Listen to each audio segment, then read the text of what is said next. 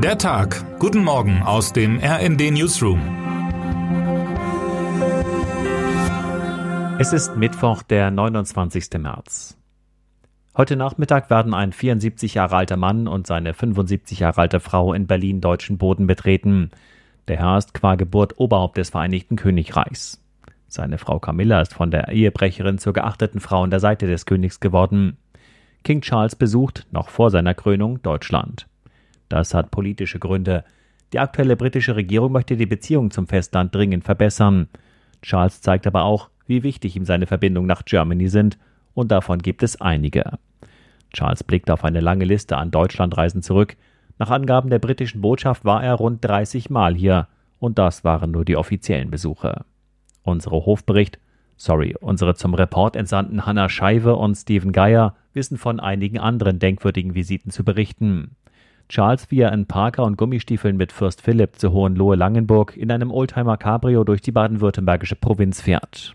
Charles hat schon im Münchner Hofbräuhaus getanzt, einen Hahn im Arm gehalten, die Ostensee Film besucht und in Brandenburg einen Geburtstag verbracht.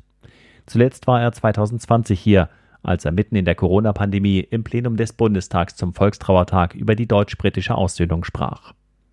Besonders großen Eindruck dürfte sein Besuch bei Familie Kunz im Plattenbau in Berlin-Hellersdorf hinterlassen haben. Der Hausherr kredenzte Rotkäppchen-Sekt. Laut Beschreibung im Bildarchiv sagte Charles nicht Nein. Deutschland wird sich alle Mühe geben, die Zuneigung zu erwidern. Erstmals wird es einen Empfang mit militärischen Ehren am Brandenburger Tor geben. Bundespräsident Frank-Walter Steinmeier und First Lady Elke Büdenbender werden nicht von Charles und Camillas Seite weichen. Heute wird es einen Empfang im Schloss Bellevue zum Thema Energiewende und Nachhaltigkeit geben. Der König will dem Vernehmen nach weite Passagen seiner Tischrede auf Deutsch halten. Vermutlich ohne Rotkäppchensekt. Termine des Tages. Nach dem strittigen Koalitionsgipfel trifft sich das Bundeskabinett zur regelmäßigen Sitzung. Thema ist unter anderem das Fachkräfteeinwanderungsgesetz. 13 Uhr Regierungsbefragung mit Bundeskanzler Olaf Scholz. Wer heute wichtig wird.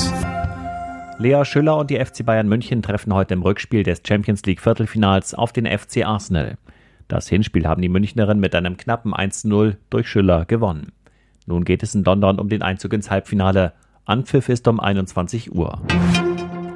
Und damit wünschen wir Ihnen einen guten Start in diesen royalen Tag. Text Christian Palm, am Mikrofon Imme Kasten und Sönke Röhling. Mit rnd.de, der Webseite des Redaktionsnetzwerks Deutschland, halten wir Sie durchgehend auf dem neuesten Stand.